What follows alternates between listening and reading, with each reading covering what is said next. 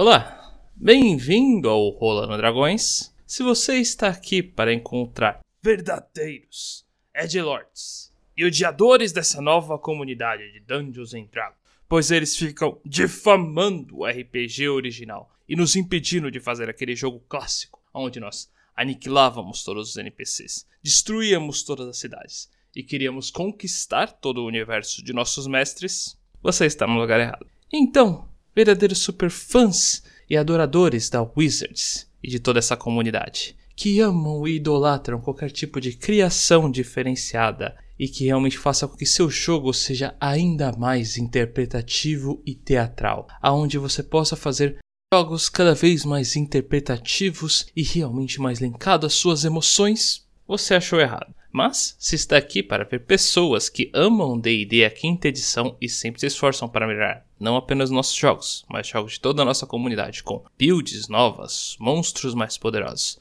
e algumas homebrews diferenciadas, agora sim você está no lugar certo. Eu sou o Ivar e aqui ao meu lado está o nosso criador de monstros. Se você necessita de alguma besta mítica incrível, algum tipo de tarrasque especial ou algum tipo de desafio para seus jogadores, é com esse que você deve falar, o Vondrell ou Douglas. Do outro lado aqui nós temos o nosso criador de builds. Se você necessita de algo que seu personagem seja o melhor, seja na interpretação, na exploração ou principalmente nas batalhas, é esse que você deve chamar, o André ou Atom. E hoje vamos falar de uma coisa que afronta realmente muitas mesas ao longo do cenário. Esperamos que vocês realmente nunca tenham que passar por algum desses casos, mas ao longo realmente dos anos de mesa, com certeza um ou dois desses acabam realmente passando por vocês, pois hoje vamos falar dos piores comportamentos de jogadores. Um primeiro comportamento mundano realmente que podemos encontrar nos jogadores e esse daqui, principalmente, a gente pode realmente já encontrar até antes da mesa, em alguns dos casos, seria o player que faz exigências. Aquele cara que realmente tem fatores realmente da história dele, que ele exige que possa ser colocado ali no, no enredo, muitos deles dando vantagens até mecânicas em algumas situações. Aquele cara que realmente pede para alterações de horário para melhor faturar ele mesmo, deixando realmente bem claro que os horários que estão disponíveis são ali que já deixou no especificado ali no post, por assim dizer. Então, nem, nem entra na mesa e esse daí já acaba realmente fazendo a exigência de que seria outro tipo de horário o ideal dele, que ah, se fosse na, no horário tal, aí sim a gente poderia mexer, mexer, começar a jogar, ou até mesmo ele entra ali na mesa e logo depois da sessão zero ele vai lá e menciona sobre já realmente trocar esse horário aí que seria o ideal para ele para poder fazer o jogo. Se você não tem disponibilidade do horário dos demais, sinceramente esse daí nem deveria ter se colocado realmente a, fazer, a entrar na sessão. E é realmente um caso bem problemático, pois, bom, geral, pelo menos aqui o pessoal do Rolando Dragões, todos nós temos já um emprego, além realmente ficar aqui alinhando todo esse canal e fazendo todo esse conteúdo como um todo, então tempo é um fator realmente muito limitador. É uma coisa bem complexa, realmente a gente ficar fazendo essas alterações e a gente coloca aquele time exatamente porque é o que temos disponíveis. Não é possível fazer esse tipo de alteração de qualquer forma. Não estamos falando que é errado vocês tentarem realmente fazer pequenas alterações, alinharem, conversar com o pessoal como um todo. Às vezes pode ser realmente bem necessário e fatores e situações de vida, as coisas mudando como um todo, possa ser realmente bem útil fazer esse tipo de coisa. Mas você que nem conhece as pessoas, pela primeira vez está tendo o primeiro contato ali e já quer realmente realizar esse tipo de alteração, falando: "Ah, se fosse, seria o ideal para mim se tal time" cara, nem devia ter entrado na mesa. Como eu disse, se já tiver um tempo de mesa e as situações realmente acabarem para que você precise sair ou tem que realmente fazer essa alteração, conversar, verificar com o pessoal se todos concordarem, não tem problema nenhum, mas você nunca nem viu o pessoal já está fazendo essa exigência, você é um possível problema futuro, mestre. Então, eu nem recomendaria que você deixasse uma pessoa dessa entrar. Mas aí é um outro caso. E o fator realmente das exigências de histórias. Esse tem umas coisas bem interessantes aí, que é um pouco complicado também. Vamos lá. Já, já aconteceu em mesas passadas de parecer realmente algumas pessoas, não vamos dar nomes específicos, mas que colocavam em suas histórias, em seus enredos, alguns pequenos detalhes e queriam realmente tirar vantagens em cima disso. As mais comuns são que ele era príncipe de algum lugar, ou era importante em algum tipo de reino e queria informações privilegiadas e ou fatores monetários com mais facilidade, apenas jogando realmente essas informações ao Léo muitas vezes pedindo descontos ou então falando realmente em nome da família real, que um dia será pago pelos seus grandes feitos em ajudar alguém da realeza. Esse tipo de vantagem, que não tem nenhum tipo de regra específica que alinhe esse tipo de contexto, é uma coisa bem tosca de ser feita. Não tem muito que ser dito. É, eu entenderia se fosse só realmente uma coisa jogada, sabe? Com fator de personagem, ele vai lá e paga o cara e depois joga esse comentário de que, ah, suas, suas façanhas para ajudar realmente a realeza, blá blá blá blá. Esse tipo de coisa, tudo bem, te passa, beleza. Mas querer tirar vantagens em cima desses contextos é uma coisa meio babaca. É algo bem complexo. Minimamente tente disfarçar jogando, sei lá, quero jogar um teste de persuasão ali na pessoa para tentar, né, fazer com que o cara realmente me leve a sério ou uma coisa assim, e com isso tentar um certo desconto o jogador pelo menos tenta fazer essa daí, a gente conversa. Aí o cara não necessariamente ouviu falar sobre a realeza, mas só de pensar que ele pode ser alguém importante dá um mínimo desconto. Mínimo desconto nunca de graça, quero deixar bem claro, jogadores. Eu, sabe, eu explodindo assim um bom teste de persuasão e você usando as palavras corretas, eu daria 50% de desconto, acho que seria o máximo para um cara muito desinformado. Queria que eu iria começar por outro ponto, mas a deixa do Ivo foi perfeita para situações em que o jogador já chega nível 1 e não consegue sequer respeitar a própria ficha. Onde que, se a gente for pegar a história dele até aquele momento, já falamos muito disso na live sobre a jornada do herói, que agora está disponível no YouTube, e também acho que deve estar tá no Inominável Sete Roxo. Mas todo o ciclo da vida dele até aquele ponto que você está na ficha, seja que campanha que começou nível 1, nível 3, nível 5, tanto faz. Ela é o que representa seu personagem mecanicamente no mundo. Então já ouvi coisa do tipo, olha, mas meu personagem com certeza já passou por todos os tipos de lugares, então ele como é ranger deveria ter aí, sei lá, se possível, um bônus de explorador natural para vários tipos de pessoas, lugares. Então tenta dar essa tipo mais narrativa em cima da parte mais mecânica, o que em muitos outros sistemas pode até colar, mas ainda assim vai ter que obedecer a ficha. No D&D é aonde eu creio que seja o lugar onde isso menos vai dar certo, porque é primeiro a ficha e depois a história em cima da ficha. Porque vamos lá, essa questão de vantagens onde você quer. Ah, olha, eu tive aqui um tempo na floresta, então eu trouxe comigo o meu petzinho, esse familiar aqui. Beleza, você tem a a magia faz família? Não. Você tem um scroll de faz família? Não. A gente está passando por um tempo no, no Bowl e no Strade onde familiar da coruja é uma coisa extremamente roubada porque pode ficar dando help direto e sair com flyby. Esse é o tipo de vantagem que nível 1 consegue abusar ao máximo por causa do nível que está. Futuramente não vai significar nada, mas creio que o problema está muito mais na jurisprudência do que realmente no próprio ato. Outros exemplos foram de pessoas que, olha, meu personagem, eu queria que ele tivesse essa vibe mais dracônica, assim, mas tem como mudar o dano dessa magia aqui para isso? Aí também não, porque senão, se eu pegar o dano dessa magia e trocar, eu vou ter que permitir o Joãozinho que está ali com o Firebolt para conseguir trocar para dano de Force e virar Eldritch Blast, porque ele tinha uma história um pouco mais planar. E aí começa a ficar uma coisa bagunçada. Você abrindo um monte de jurisprudência, abrindo um monte de sessão, já vai desencadeando um processo, já vai acabar criando um processo em cadeia, onde a coisa toda fica muito embolada e você não consegue se manter. E fica naquele malabarismo de mestre. Então, acho que o ponto do Ive é muito mais esse de muitas vezes é melhor cortar fora do que ficar deixando seguir em frente do que realmente você ficar nesse malabarismo quase sempre. Porque ou você vai ter que ficar negando direto, ou você vai ter que ponderar direto. Nesse ponderar, você pode acabar criando uma, alguma brecha. Entrando também na exigência de horário ou de dia, que, olha, para mim não ficou tão bom tal dia. Depois da sessão zero, você ainda enquanto está na sessão zero, tem aquele tempo de acordo entre as duas partes. É o assinar de contrato. Porque a partir daí é um contrato social entre todos os integrantes da mesa, mestre e jogadores, de como que vai funcionar. Entra-se também, por exemplo, a de material. Tem muita gente que gosta de Homebrew, tem muita gente que gosta de UA. Usei Homebrew, usei UA por boa parte da minha vida como mestre.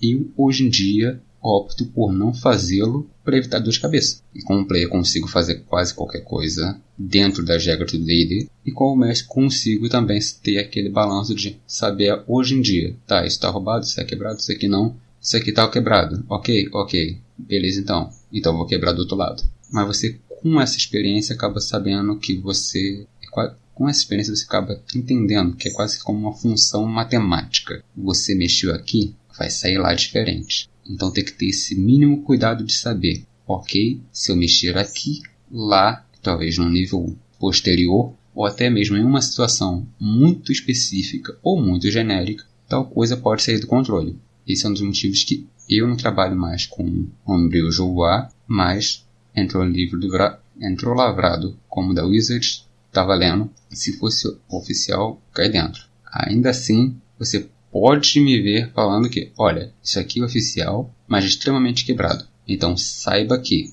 tomarei medidas para isso para também não quebrar o jogo. Então chega-se com um senso de todos os personagens, todos os jogadores, todos, todos presentes na mesa. Tem um contrato social estabelecido. Se você, nesse momento do contrato social, já quer mudar as regras a seu favor, já é uma coisa um pouco mais alerta vermelho, um black flag ali em cima, que realmente dali para frente pode vir a piorar. Porque antes mesmo de assinar esse contrato, existe chamada para mesa. Na chamada para mesa, o mestre já divisou. Esses são os horários, esses são os dias disponíveis para mim. Então você já assinou com um mini contrato social ali, só de estar na sessão zero de beleza vai ser nesses dias. Porque já abriu precedente muitas vezes de acontecer, várias vezes do cara chegar, fazer o contrato social, do cara chegar, se responsabilizar beleza, vou estar nessa semana, nesse dia. Uma semana depois, que seria a entrega de fichas, ou até duas semanas depois, chega e avisa: Olha, não vai dar para mim. Pô, mas você teve esse imprevisto em menos de duas semanas você esperou para falar até aqui para tentar segurar uma vaga. Aí acho que o problema também, no que o Ava disse, por exemplo, é mais pela má fé que foi feita nesse momento de vou ir mesmo assim e vou avisar quando for tarde demais. O grande problema, creio que está nesse ato de má fé. É aquele negócio que sempre dizem, né? De má fé o inferno tá cheio. Calma, não, é o outro lado.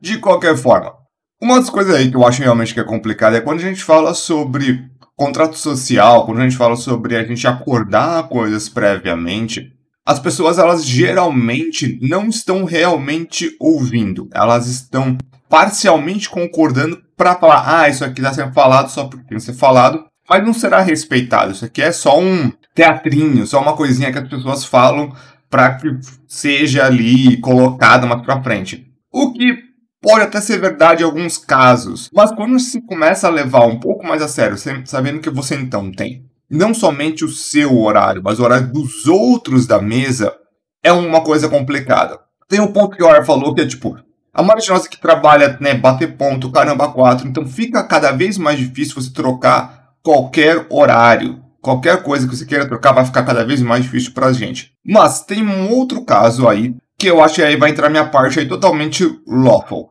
Por quê? Se a gente fala assim, todos os outros jogadores conseguem naquele horário. Qual é o direito que, vamos lá, vamos supor que um grupo vai ter quatro jogadores e vai entrar um quinto, ou tenha três jogadores vai entrar um quinto, mais o narrador. Então estamos falando aí de quatro a seis pessoas mais ou menos.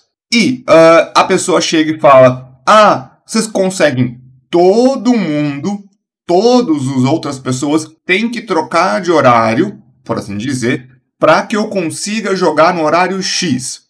É uma questão completamente babaca, desculpa, de você querer então do nada já, já colocar essa exigência de você ter que trocar não somente do mestre, mas de todo o resto da mesa para se beneficiar. Isso, querendo ou não, é um tipo de comportamento que eu diria até que brasileiro de querer arranjar vantagem de tudo ter que se mudar ao seu ao seu redor para fazer dele o centro das atenções. É um tipo de coisa completamente, para mim, é fora do padrão. Tá? Esse tipo de coisa simplesmente, é, muitas das vezes, quando a gente fala sobre mudanças, quando a gente fala de algumas coisas dentro da mesa, eu geralmente eu gosto de abrir uma votação entre meus jogadores, sendo eu o último a votar e geralmente não sou eu que voto. Tá? Se todo jogador chegar na conclusão que aquilo é bom, aquilo é ruim, é aquilo que passa. Quando a gente fala de coisas tipo, ah, vai, ah, a gente precisa mudar alguma coisa. Tá, vamos abrir uma votação. Eu vou ser o último a votar.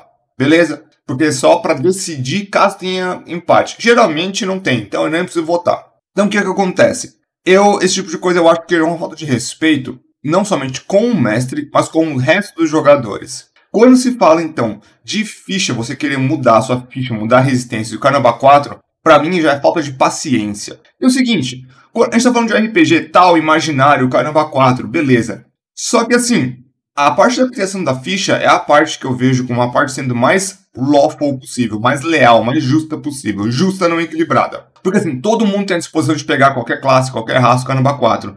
Só que todos eles vêm com seus contrapontos. Você quer pegar mago? Você não vai ter então proficiência com armaduras nem escudos. Beleza. Você vai pegar então guerreiro? de nível 1, você não vai ter acesso à magia, a menos que seja por feat. Então, feat ou feature, coisa do gênero. Se te permitir feat ou feature, beleza. Aí é outros 500. Aí você vai ter que pegar o feat para isso. Então já tem uma coisa aí narrativa que você pode colocar. Você vai ter que investir um feat aí para isso. Aí é contigo. Porque é o seguinte, dentro de jogo, aí a coisa já desbanda. Porque dentro de jogo, quando você fala, os, os, personagens ganharão coisas, eles terão experiências fantásticas. O personagem de nível 1 não é um personagem pronto, tá? Não é um personagem 100%, ele é um personagem em desenvolvimento. Então, tudo que você imagina e quer por seu personagem, geralmente não é o que você quer por seu personagem no nível 1. É o que você quer por seu personagem pelo menos nível 5, nível 7. Porque nível 5, nível 7, meio que o herói já está formado a partir de agora vai começar a meio que se formar a lenda ou coisa do gênero. Eu tô falando de D&D nível 5 sim. Essa é a grande diferença. Nível 1 é desenvolvimento. Você quer esse tipo de vantagem? Com o tempo, o narrador pode ser que ele coloque isso como uma, um blessing, né? Que é uma benção. Pode ser que coloque um item, pode ser que coloque um monte de coisa que isso se faça. Nível 1, em preparo. Nível 10, a lenda.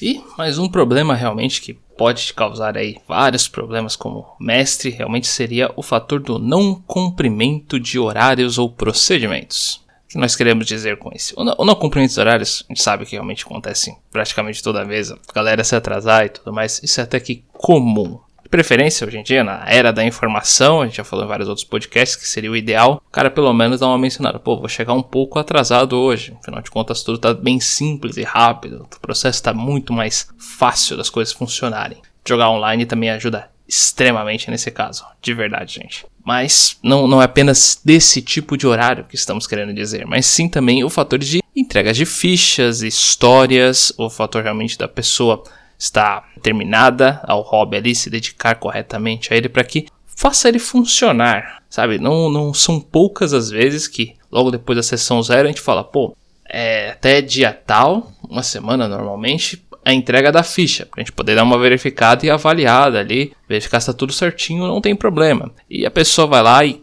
já quer fazer a primeira sessão sem a ficha ainda, vai lá faz a ficha no momento da sessão. De novo, a gente entende pessoas que têm pouco tempo, afinal de contas trabalhamos e ainda fazemos realmente todo esse podcast, tentamos fazer o canal funcionar. Então, tempo não é uma coisa que a gente tem tanto assim, mas ainda assim a gente se esforça ao máximo. A gente tem diversas mesas que nós participamos, nós sempre realmente mantemos esse fator de a ficha manter realmente, entregar a ficha todo, todo, a todo tempo ali no, no período realmente destinado. Suas atualizações, fatores realmente que estão. Qualquer coisa que é necessária para que o jogo realmente possa funcionar, faz possível e impossível para cumprir realmente esse processo. E algumas vezes erros acontecem, algumas pessoas podem esquecer algumas coisas, isso tudo bem, gente, de verdade, não vamos crucificar ninguém por esse tipo de acontecimento. Mas é um hobby que necessita um pouco realmente de dedicação. E nem é de dinheiro, então, sabe, é só uma dedicação realmente de tempo e um pouco de esforço para que realmente faça esse tipo de coisa funcionar. E você ver,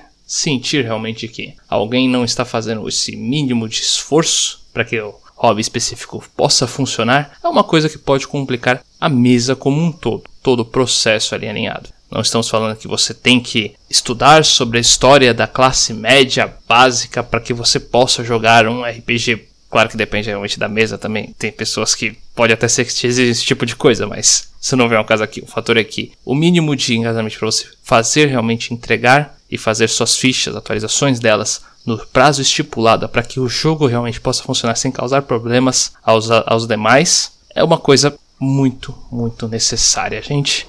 Sobre datas, procedimentos, o contrato social base como um todo que nós usamos, acho que seria bom explicar qual nós usamos, por que usamos, como usamos e também casos que tiveram a parte que extrapolaram ou até são o motivo desse vídeo e dessa gravação como um todo. Por exemplo, a entrega de fichas de histórias é quase que padrão nossas mesas de que tem que ser enviado depois da sessão zero, até pode ser, mas antes da primeira sessão até um dia antes, para pelo menos dar aquela conferida e bater tudo que está ali, porque o grande problema disso tudo é realmente a desonestidade que pode acabar acarretando. Porque enquanto todo mundo está com suas fichas documentadas certinho, com tudo que você tem, com o que você não tem, com seus status, seu HP, seu CA, tudo certo, se você não fez isso, você pode inventar tudo que você quiser. E a partir do momento que você quer inventar tudo que você quiser, já deixou de ser RPG e virou realmente um teatro de improviso. Agora, se todo mundo está na mesa de acordo, e se o contrato que assinaram de fazer um teatro de improviso, não precisamos de ficha, vamos nessa, tudo certo. Quanto estão jogando RPG, um sistema, todo, todo arquitetado para, ok, vamos numerificar isso aqui e fazer uma coisa mais justa. Aí então temos um problema. Caso onde deu ruim, essa questão de. Caso dê um ruim essa questão de ficha, como um todo, geralmente a gente passa, eu passo um pente fino nas fichas e procuro todos os problemas que pode acontecer, vendo se, tá, primeiro, racial, confere, background, confere, classe, confere, subclasse se houver, confere, fit se tiver, confere, e bate numericamente os status, os equipamentos, as proficiências, que senão você deixa passar e só vai ser percebido quando der algum problema muito grande, estourar lá no nível 3, no nível 5, e você vai ter que parar o jogo, todo mundo, para resolver coisa que deveria ter sido resolvida fora da mesa. Você simplesmente vai deixar seguir por um tempo para depois resolver. Isso é um, um, literalmente uma coisa que você conseguiria evitar muito facilmente só tendo esse prazo aí, que o ideal para mim, diria eu, seria de 3 dias antes da primeira sessão, ou de sessão depois de troca de nível. Olha, nossa sessão é na sexta. Na terça, pelo menos, eu quero as fichas aqui para eu conseguir analisar as fichas e preparar para a próxima sessão. Isso é algo que eu aprendi na, no cascudo ao longo do tempo de, cara, você perder tempo para analisar a ficha depois que ela deveria ser entregue, ou até mesmo o player ficar com as magias já avulso, soltas, e podendo inventar que tem qualquer magia, inclusive uma perfeita para aquele momento, mas que não seria tão útil assim o resto da campanha, já aconteceu milhares de vezes. Ainda mais de equipamentos, a CA ficaria muito variável, porque ele pode falar que tem qualquer armadura que a classe dele permitir. Ah, beleza, mas já estou usando uma armadura leve, então não tem desvantagem. Aí no outro momento ele esquece e fala que está com a outra armadura. Lá ele está com escudo mesmo que a classe dele não deu um. Então fica uma coisa muito desonesta.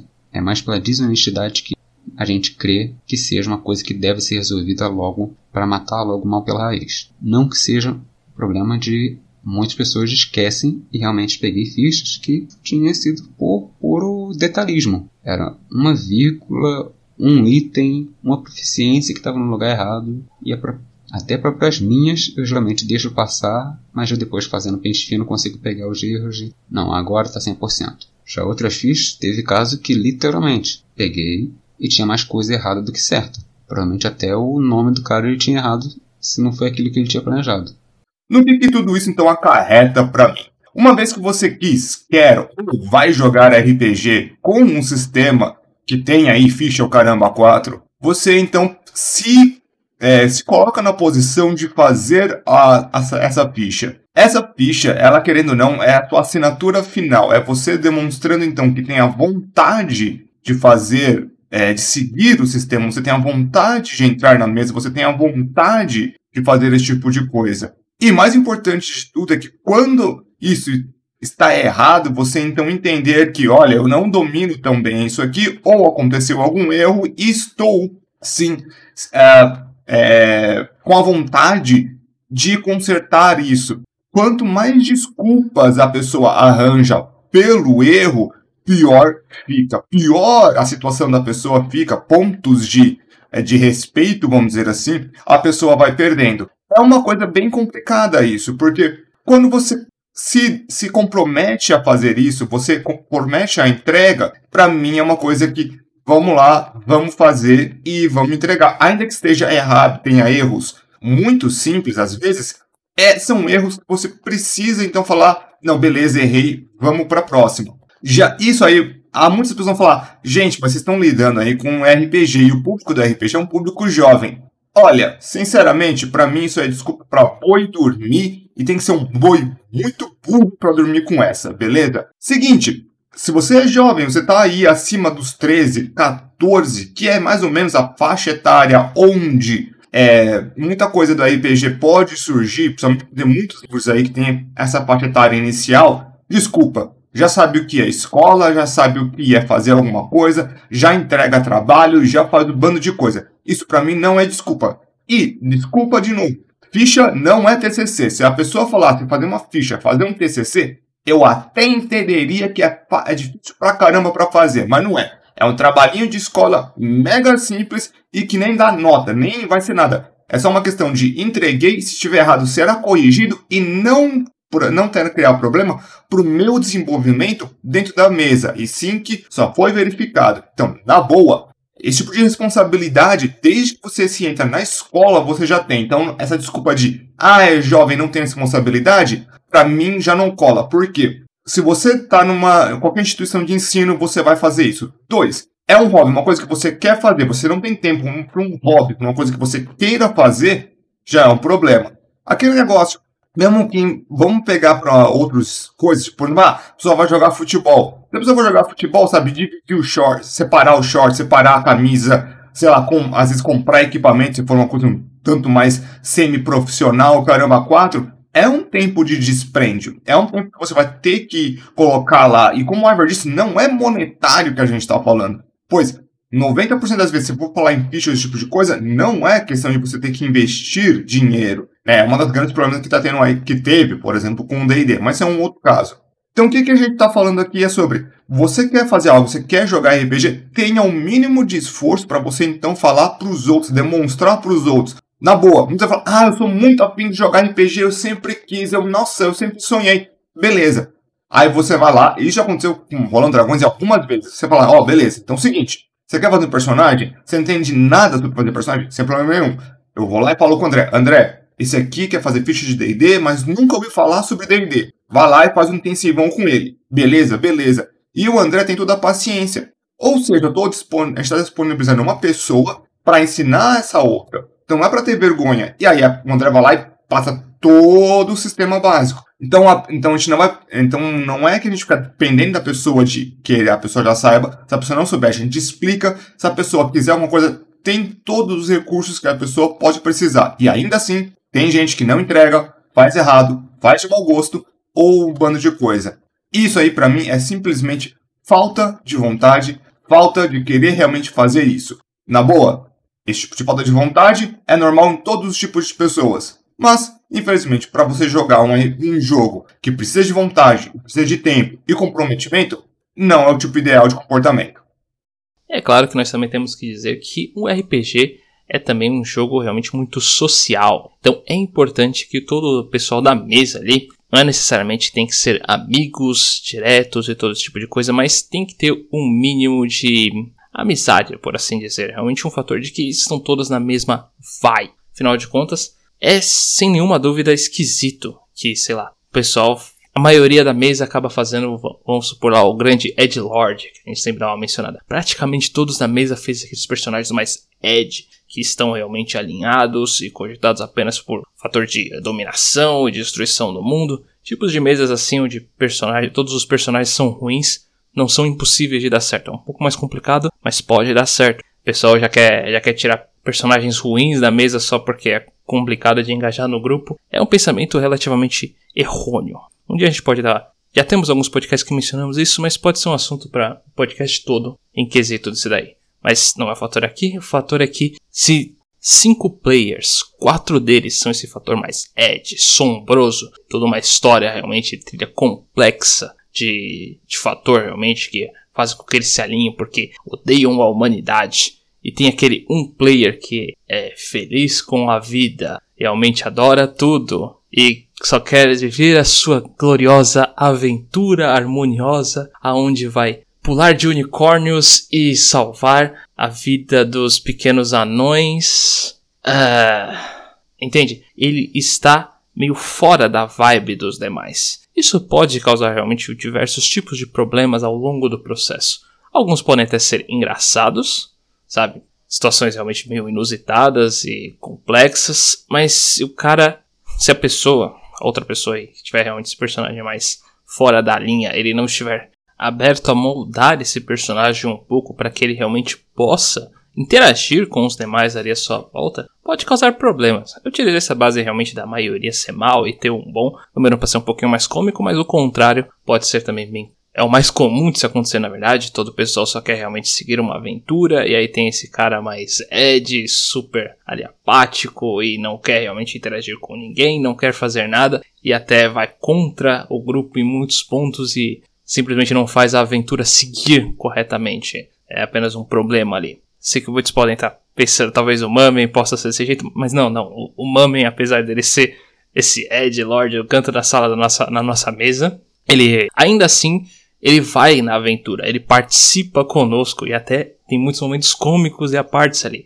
É um fator. Ele ser Ed é mais uma parte engraçada do que realmente um problema entendem? Tem essas pequenas diferenças e distinções. Então, você saber realmente avaliar ou como a química do grupo está funcionando. O pessoal realmente está alinhado, não apenas na os personagens da mesa, mas muitas vezes o próprio grupo do, das pessoas em si, como eles interagem entre eles para saber se não está causando tipos de problemas ou acasos ali, para saber se realmente pode continuar a mesa seguir corretamente, ou às vezes pode ser útil dar uma chamada de atenção para ver se realmente a pessoa pode se alinhar um pouquinho mais, verificaram como o restante, o restante age para saber se ele ou ela possam realmente se alinhar um pouquinho mais com os demais ali na vibe em que está realmente a mesa. Se é uma mesa que você deixou ali escrito que é uma coisa mais difícil, é um jogo mais complicado, como é também as mesas de Hard and Dark, onde o jogo fala é hard, é complicado. E simplesmente aparecem pessoas mais amadores, sabe, que não conhecem o suficiente do jogo e querem fazer um tipo de aventura épica suprema, onde eles são totalmente os, os heróis incríveis que vão ser adorados por todos, essa é uma boa explicação de como não está na mesma vibe do que está ao redor. Um homem que nem o Weber falou é um caso muito bom, porque ele consegue ser diferente do grupo, mas o grupo inteiro é diferente de si mesmo. Então ele não fica dissonante, porque ele ainda assim está buscando por algo. Creio que a, a vibe do Boa é muito mais de você ser alguém curioso e estar pesquisando alguma coisa do que realmente você ser alguém sociável. Porque o Andiroff não é sociável, eu não sou sociável, o J é sociável, o Sarksen é, depende da sociedade, porque o Marcão mesmo colocou como defeito do personagem a palavra-chave chatão. E tirando isso, o Sildor é sociável. O Hernandes não. Mas a característica base de todos funciona ainda nessa vibe de beleza, estamos procurando por algo, todo mundo aqui consegue se ajudar um pouco de alguma forma, ainda que tenha muito bullying e muito xingamento entre si, as coisas conseguem seguir em frente. Até a próxima sessão, que foi quando Douglas ferrou todo mundo com o J virando pro lado, não diria maligno, porque esse é o lado do Dandiroff, mas contra o grupo. Mas como um todo, acho que, por exemplo, a outra, o outro lado da moeda seria o Strade onde eu tenho o personagem Magedes sim, mas ao mesmo tempo ele está cooperando com o grupo naquilo que ele consegue fazer. Ainda que seja de maneira meio ed de, de beleza, tenho que fazer planos contra tal pessoa, tenho que preparar caso fulano faça besteira. E ainda assim, existe também a chance de eu fazer besteira e o grupo ter que me parar. Só que o grupo em si também é essa vibe de temos um objetivo comum. Tirando isso, não temos nada em comum. Então é muito do design do jogo que você vai seguir. Se você quer uma coisa mais política, então o personagem do Ivar é um bicho do mato, literalmente. Mas, todavia, entretanto, ele tem literalmente as melhores condições políticas possíveis. Ele é o cara que sabe a melhor etiqueta de todo o grupo. Mais que o mago, mais que o bardo, mais que o clérigo. Ele é um deus de etiqueta. Voltando na parte de dissonantes, os dissonantes em si são só personagens que você quer fazer porque você quer jogar, por mais que não combine com o mundo, com os jogadores ou com o que o mestre propôs. Então a primeira coisa da sessão zero é o mestre expor: olha, eu quero isto para este jogo. Estão todos de acordo? Sim, beleza. Aí vai vir a pessoa e um personagem de acordo com aquilo que o mestre queria. Um outro exemplo é a minha série de Rise of Tiamat. Por exemplo, eu, ele falou comigo: olha, eu quero essa proposta aqui e é mais ou menos isso que pretendo fazer, beleza? Beleza. O grupo está precisando do que também? Ah, disso. Fiz lá no personagem, era um draconato bárbaro. Tava completamente na vibe do que o Célio queria para a campanha, segundo as palavras dele. Só que eu tive que trocar porque saiu uma, duas pessoas do grupo por motivos fora do controle e realmente ficou sem tanque, sem controle e sem cura. Oh, vou ter que fazer meu malabarismo aqui. E agora inventei de fazer mago artífice tanque. Não sei se vai dar certo, mas estamos aí para tentar ajudar no que o grupo precisa. Que muito dessa vibe. Ó, você tem que ter no mesmo, não no mesmo objetivo, mas que seu objetivo esteja caminhando em direção ao que o grupo também está buscando. Não você vai para o outro canto procurar outra coisa nada a ver. O grupo está lá fazendo um combate contra o boss e você está plantando batata. Eu já vou entrar então na parte que o André e o Arvar tocaram, mas não se afundaram, que é então a parte social, é a parte meta, porque eu acho que eu sou especialista aqui nesse treco. Brincadeira, só que eu falo bastante disso. O que acontece então? O grupo em si, eu já Vamos lá, muitas das vezes, quando a pessoa chega na mesa com um tipo muito específico de personagem que ele quer fazer independentemente do tema, gênero, tipo de jogo, já demonstra para mim não somente o personagem, mas demonstra a intenção da pessoa ao jogar RPG, ao ter o RPG. Se a pessoa quer fazer um personagem porque quer fazer daquele jeito, demonstra que a pessoa está muito mais interessada no próprio umbigo do que na na colaboração entre o grupo. Isso para mim já é um, um, dos tremendos problemas que se pode encontrar então numa mesa de RPG. O que que acontece com isso? A vibe em si da pessoa, eu, eu paro para pensar que se ela está disposta a colaborar com o grupo, é um tipo de pessoa que sabe colaborar em grupo como ser humano. Tem uma grande diferença então entre você saber colaborar com um grupo como ser humano e colaborar como um grupo como personagem. São coisas completamente diferentes. Você pode ter sido um personagem fora do padrão, fora do acaso, desde que o jogador, a jogadora, saiba então que isso está dissonante e que terá problemas com isso, mas que faz o máximo possível, o melhor de si, para conseguir então entrar em outras quesitos, conseguir então modificar o seu personagem conforme a necessidade. Então, é uma questão muito mais social e realmente será uma questão da pessoa ter ou não ter um personagem adaptável, em muitos dos casos. Esse é um problema que eu vejo que é, de novo, muito mais do cunho social de você ter alguém que sabe é, lidar com a circunstância social. Eu, sinceramente, é, é uma coisa bem complicada. Quando a gente tem pessoas que entram e que destoam muito, 99% de chance que essa pessoa sairá no meio do jogo, mas ainda assim ela é mantida na mesa até ela perceber isso ou até chegar num ponto de sem retorno. É o jeito mais ideal de se fazer isso? Mais ou menos. Porque ainda assim, sempre que isso vai acontecendo, a gente sempre vai tentando dando dicas. Olha, isso aqui não é o ideal. Olha, sem certeza, esse é o tipo de cenário. Você leu? A, né, a descrição, você entendeu a descrição, você viu o post direitinho, esse tipo de toque, querendo ou não, e a pessoa fica quieta, fala, ah, não, eu entendi, ah, sim, eu não entendi, são coisas um tanto mais complicadas. Isso já demonstra para mim a intenção que a pessoa quis ler. Já aconteceu várias vezes de você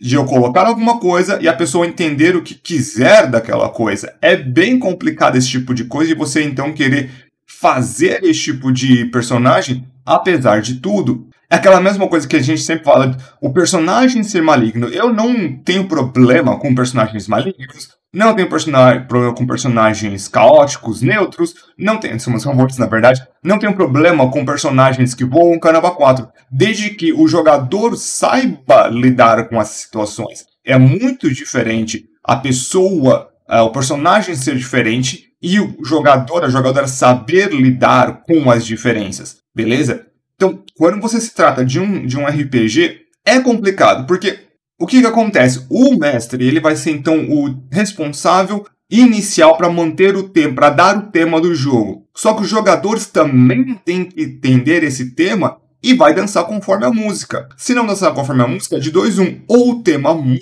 ou a mesa quebra, um dos dois. Porque o que, que acontece? Se todo mundo está dissoante, o negócio não foi bem aplicado. Se o negócio está dissoante, vai, vai acontecer igual aquele experimento de subir na árvore dos macacos. Mais hora ou menos hora, os próprios macacos falam: não, você não pode fazer isso porque não vai ficar bem o tema do jogo, o tom do jogo vai ser, vai ser uma obrigação da mesa. A mesa como inteiro tem essa obrigação. Mas isso é muito mais a questão social do ser humano atrás do volante do personagem do que do personagem em si. Então, tem algumas dissonâncias que a gente vai ter que prestar atenção como pessoa e não como personagem. Algumas vezes o personagem diz muito sobre a pessoa e algumas vezes a pessoa diz muito sobre o personagem. E um outro problema, realmente, esse é complicado. Esse até pode ser situações que podem ser jogadas antes da sessão ou depois da sessão, dependente de como está o arredor. Pode funcionar ou não, esse é difícil de ser colocado, mas vai até como uma dica em geral. Sabe, essa daqui é uma dica até mais do que só para mestres, é uma dica mais para jogadores, dica para quem realmente quer conviver em meios sociais. Evite trazer assuntos políticos ou religiosos como um todo. Porque é um assunto realmente meio, vamos dizer, delicado, no mínimo. Tem situações em que tudo bem jogar essas conversas, é um bom fator realmente de contexto, às vezes pode ajudar você a ter a certas interações. Mas é uma coisa que gera mais inimizades e complexidades, realmente muitas discussões ao longo do processo então é mais fácil só realmente evitar esse tipo de conversa, principalmente com pessoas que você não conhece tanto, se é uma mesa online ali em diante. Você já tem realmente mais tempo, realmente convivência com as pessoas. Até tudo bem jogar esse tipo de comentário, só não vá muito a fundo ou tenta realmente ou tentar gerar muitas discussões em questão desse tipo de assunto, porque pode sim causar diversos tipos de longo da interação em si com cada uma das pessoas ali ao redor. Então, apenas evite, pois dificilmente vocês vão conseguir realmente mudar o mundo tendo esse tipo de discussão, vamos adiantar por aí. Às vezes pode alterar um pouco a perspectiva de alguns, mas dificilmente vai valer a pena. Então, conselho já realmente alguém que já passou por diversos tipos de problemas que estão a isso, apenas evite a conversa. Fala sobre o tempo. O clima é sempre um ótimo assunto para puxar assunto. Como foi citado, por exemplo, o CL ele trabalha muito essa questão de religião só que dentro de personagem, porque ele usa um clérigo em Strade. Então ele baseou o personagem dele muito na religião islâmica e eu esqueci da outra, mas nessas duas culturas que tem uma vibe um pouco mais tradicionalista. E realmente ele tem umas opiniões fortes, no caso, o personagem. Então a gente cabe resolver que o personagem e o jogador são duas coisas diferentes. E o problema de tudo isso em geral é muito mais a questão de ser off-topic do que realmente de você chegar nessa vibe. Se tiver todo mundo discutindo uma coisa mais de religião, mas dentro de jogo, aí temos um, uma brecha para beleza, bora colocar aqui as cartas de maneira impessoal e geralmente, geralmente, sem agredir de ninguém. Porque entra naquela coisa de, olha, todo mundo aqui pode ter ou não ter uma religião ou qualquer religião, também de opinião política. E geralmente esse tipo de pessoa não vai estar indo contra você diretamente, nem contra o que você acredita, só vai estar defendendo dela. Então, para esse tipo de coisa que geralmente você defender o seu vai contra o outro defender o dele, evitamos. Se você já chega e coloca essa bandeira logo de cara, já sabe que a partir daí qualquer chance de falar no assunto a pessoa vai. Então muito mais sobre manter o teor da mesa sobre RPG do que um grupo de autoajuda ou um grupo de discussão geral de filosofia e religião como um todo. Se quisesse fazer um comício, vamos pegar aqui todo mundo e fazer uma mesa de debate de política. Dá para fazer, tem poucas pessoas dispostas a isso porque tem poucas pessoas dispostas a ouvir o outro. Mas o importante disso tudo é: estamos aqui para jogar RPG, estamos aqui para jogar RPG. Vão ter algumas coisas políticas? Inevitável. Vai ter religião?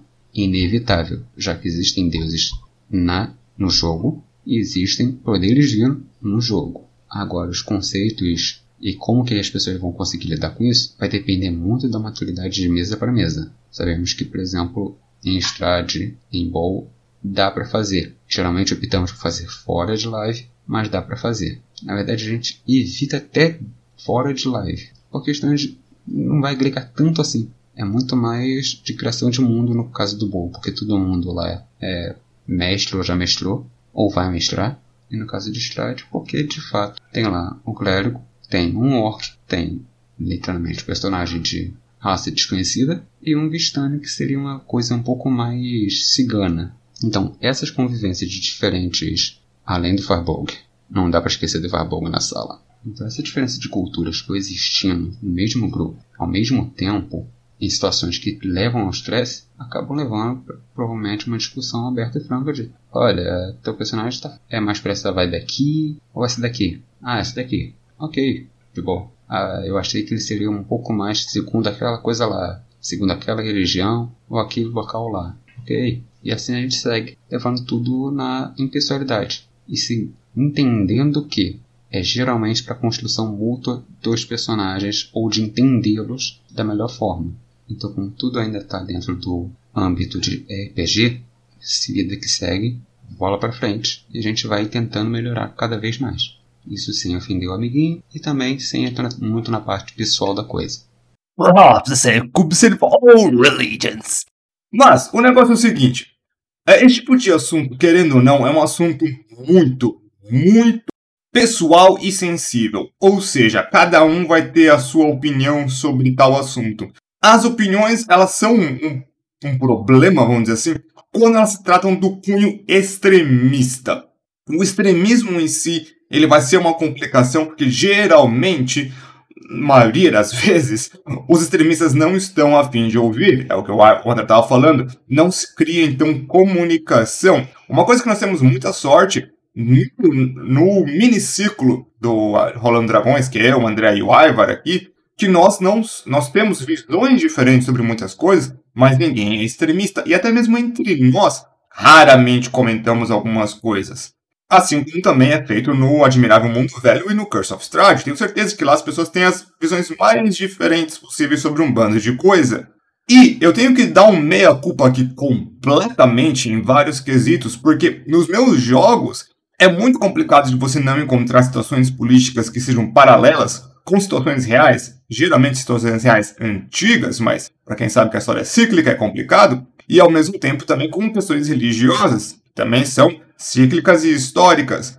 Mas tudo isso geralmente não é muito mais, é uma questão nem mesmo de crítica, sim uma questão de inspiração de, olha, era assim que funcionava ou é assim que funciona, então eu vou tirar uma inspiração daqui, uma inspiração de lá e fazer uma junção de um bando de coisa que possa ficar interessante e que eu acho que funcionaria bem num world build, né, numa construção de mundo. Mas o que acontece? Fora disso, é muito difícil a gente começar a tocar sobre assuntos de política, religião e futebol, principalmente futebol, porque ninguém entende bodega nenhuma de futebol aqui dentro, eu acho, que a gente vai começar a comentar sobre esse tipo de assunto. E quando nós comentamos, como o André disse perfeitamente, é dentro da ideia do RPG. Isso tem que se deixar muito, mas muito claro que é sempre dentro da ideia do RPG. Até mesmo jogos que nós temos que são dentro de é, mundos que são parecidos com o nosso, que é do caso aí quando joga o Call of Cthulhu ou quando a gente joga Storyteller, que são mundos que são basicamente inspirados no nosso, totalmente, mas dados na realidade, esse tipo de assunto raramente vai ser encontrado como sendo falado fora de jogo. Por quê? É uma coisa que simples, não é que não cabe, mas é muito complicado de você conseguir discutir, então, de uma forma saudável com pessoas aleatórias. Quando eu digo aleatórias de qualquer forma, eu sempre digo que na mesa que eu participava antes, né, que era uma mesa mais de nós éramos primeiros amigos, depois foi RPG em alguns casos, depois foi só RPG com um monte de gente, mas a gente conseguia ter um convívio social que gente, nós conseguíamos discutir é, política uh, fora de mesa muito fácil, discordando um com os outros de nível grave, eu diria, chegando a meio que gritar um com os outros, mas tudo na boa e velha amizade, sem nenhum tipo de rancor, nem nada do gênero. É um ponto que eu acho que é extremamente difícil de se chegar, mas extremamente complexo de se manter. Não sei como é que se mantinha aquilo naquele tempo. E é algo que eu, quando começamos então no Rolando Dragões, eu já achei melhor já cortar, falar, olha, aquilo ali eu entendo que é uma exceção. Eu sempre soube que aquilo era uma exceção e não era a regra. Mas tem algum ponto que você possa fazer isso?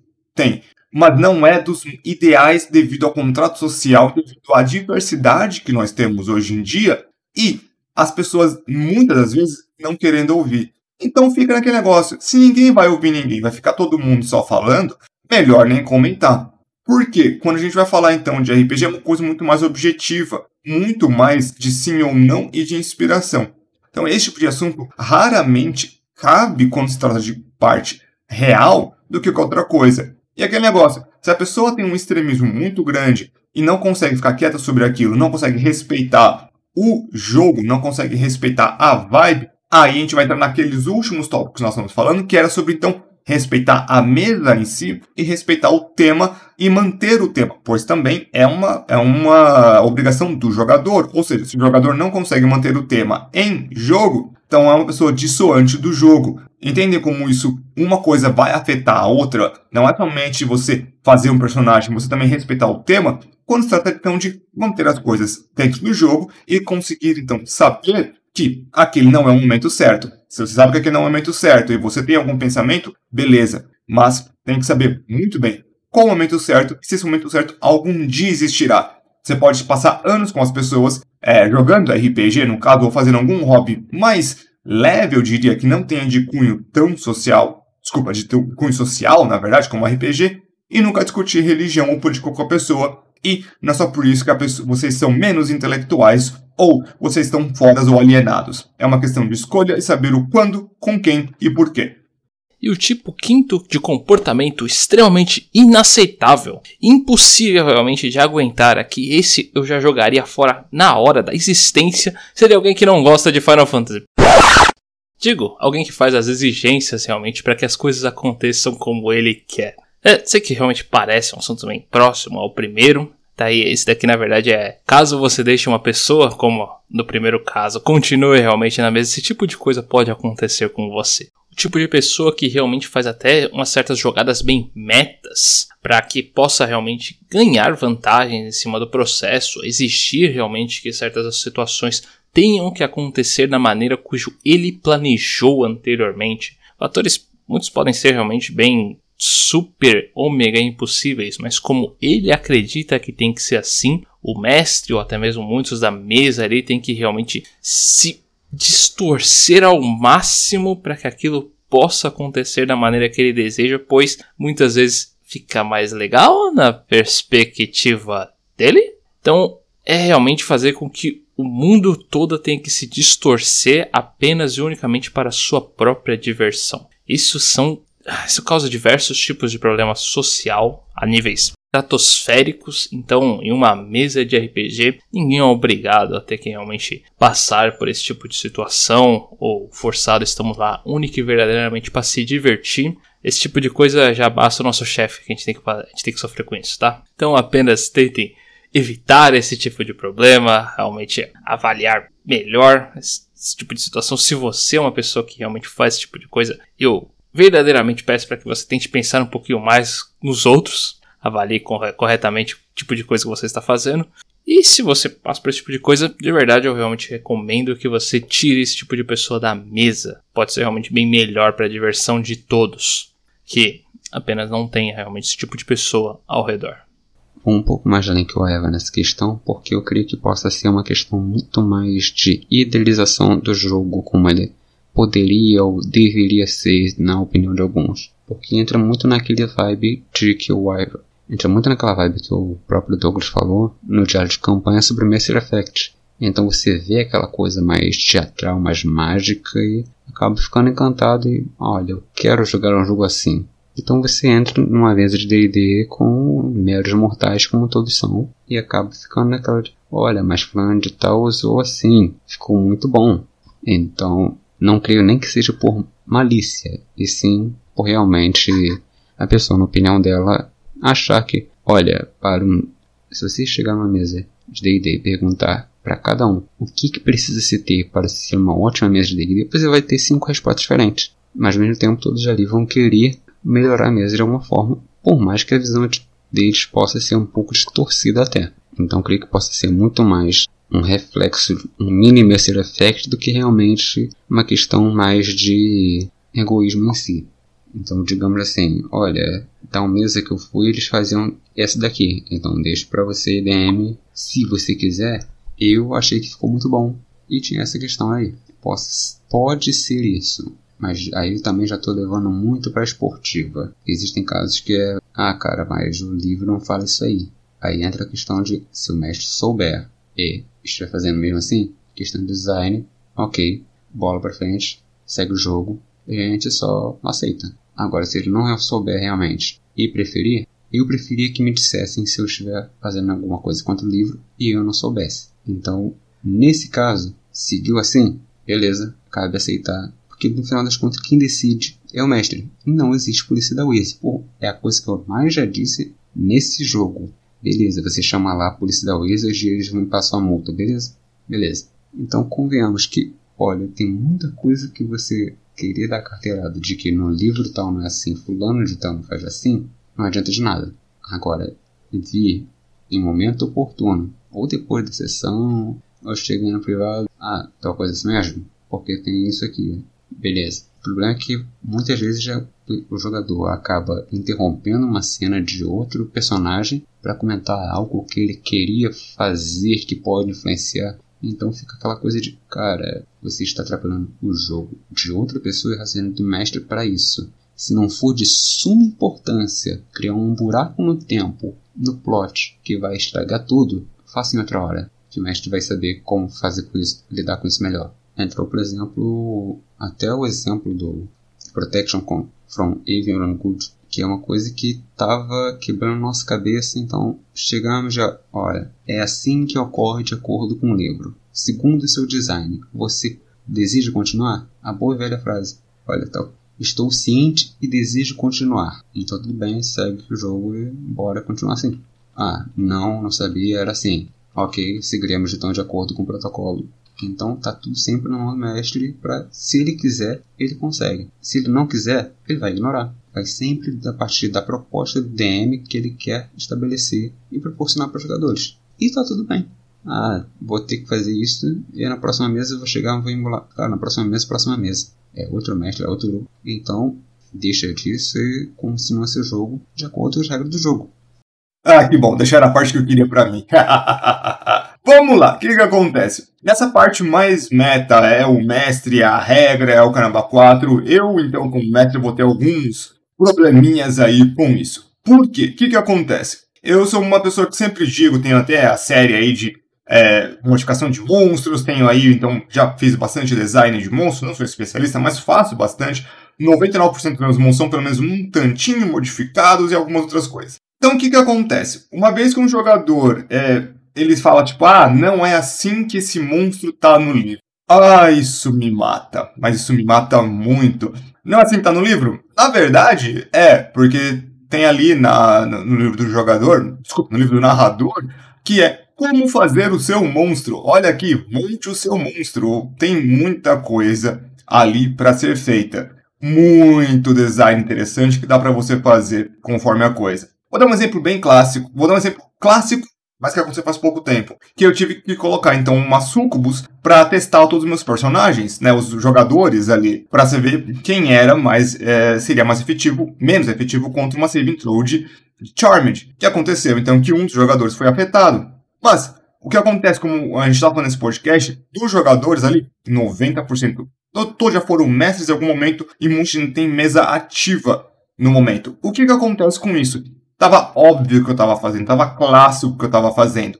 E alguns jogadores levantou a bandeira? Não, só levantaram a bandeira quando eu falei alguma coisa. E por que, que eles falaram isso? Porque ficou óbvio. Mas não teve nenhum meta falando, ah, o Douglas tá fazendo isso, o Douglas tá fazendo aquilo. E ainda que, por exemplo, eu coloquei uma Sucubus com Atlas. Ninguém falou, ah, Sucubus não tem isso naturalmente. Por que, que ninguém falou isso? Porque será? Porque não importa. É o meu pior tipo de, de pessoa que vai é, entrar com esse tipo de coisa é quando, um, o design previsto já foi explicado, né? E segundo, a pessoa ainda vai assim ainda lá e discorda do design, ainda assim, ainda pior, se a pessoa nunca lidou com esse design. É uma coisa, então, que, por exemplo, aconteceu no Hard and Dark, aconteceu, então, no, no Admirável Mundo Velho, nunca aconteceu, e aconteceu um pouquinho no Curse of Strahd. Por quê? Porque as pessoas não conseguem, então, compreender que o, os jogadores e os, os narradores de D&D têm ferramentas diferentes. Nós não usamos as mesmas ferramentas. Nós temos que obedecer algumas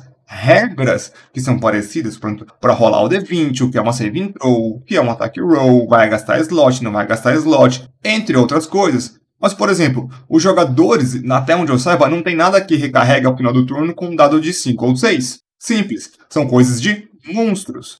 Uh, por exemplo, se você vai dar teleporte para um monstro, o custo de CR é basicamente zero. O monstro pode resistir a maioria das armas com um pouquinho a mais de CR, coisa que jogador não pode fazer. São ferramentas diferentes. Eu posso pegar um Goblin, ainda aqui é o exemplo máximo da que o André odeia. Eu posso pegar um Goblin e dar para esse Goblin uma ação mítica. Para quem não sabe, ação mítica é que ele pode, quando chegar a zero de HP, ele revive com mais habilidades e com 100% de HP de novo. É legal fazer isso? Não, não é legal fazer isso. Não é interessante fazer isso. É meio besta, é só um Goblin. Mas se for o rei dos Goblins, já fica mais interessante. Então vocês percebem que quando o jogador fala, ah, não é assim que está no livro, ou não é assim que esse monstro é feito, demonstra uma intenção de, só, de novo, olhar para o próprio umbigo, não saber o. Porque muitas vezes eu, muitas vezes não, todas as vezes eu aviso, monstros serão modificados por mim conforme as regras do jogo. Ou seja, o jogo me permite fazer isso, tá no livro. Por que que é isso?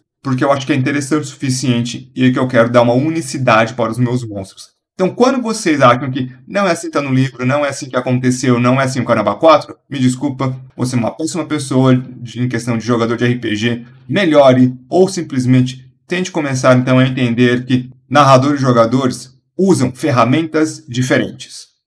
Então, gostaríamos de agradecer a todos aqui que tenham ouvido mais um podcast aqui do Rolando Dragões. Pedimos para vocês que, por favor, não se esqueçam de seguir mais aqui o Rolando Dragões nas redes sociais como um todo. Nós temos tanto um Facebook quanto um Instagram. Também nós temos um Reddit, onde nós realmente postamos todos os nossos monstros e builds, colocamos por aqui. Todas essas informações principalmente estão no nosso YouTube, onde temos mais engajamento com o pessoal ali realmente postando todos esses monstros e builds para ser ainda mais fácil para vocês tanto escutarem quanto visualizarem. Além disso, nós temos o Discord, onde interagimos diretamente realmente com o pessoal, respondendo perguntas, tirando dúvidas, jogando alguns memes por ali. Se vocês estão procurando mesas, dão uma passada por lá também. E se vocês têm mesas e estão procurando jogadores, por favor, publique ali, pois realmente temos bastante jogadores que estão realmente querendo jogar mesas, não apenas de D&D quinta edição, mas realmente qualquer tipo de RPG como um todo. Como se não bastasse, nós também temos aquele site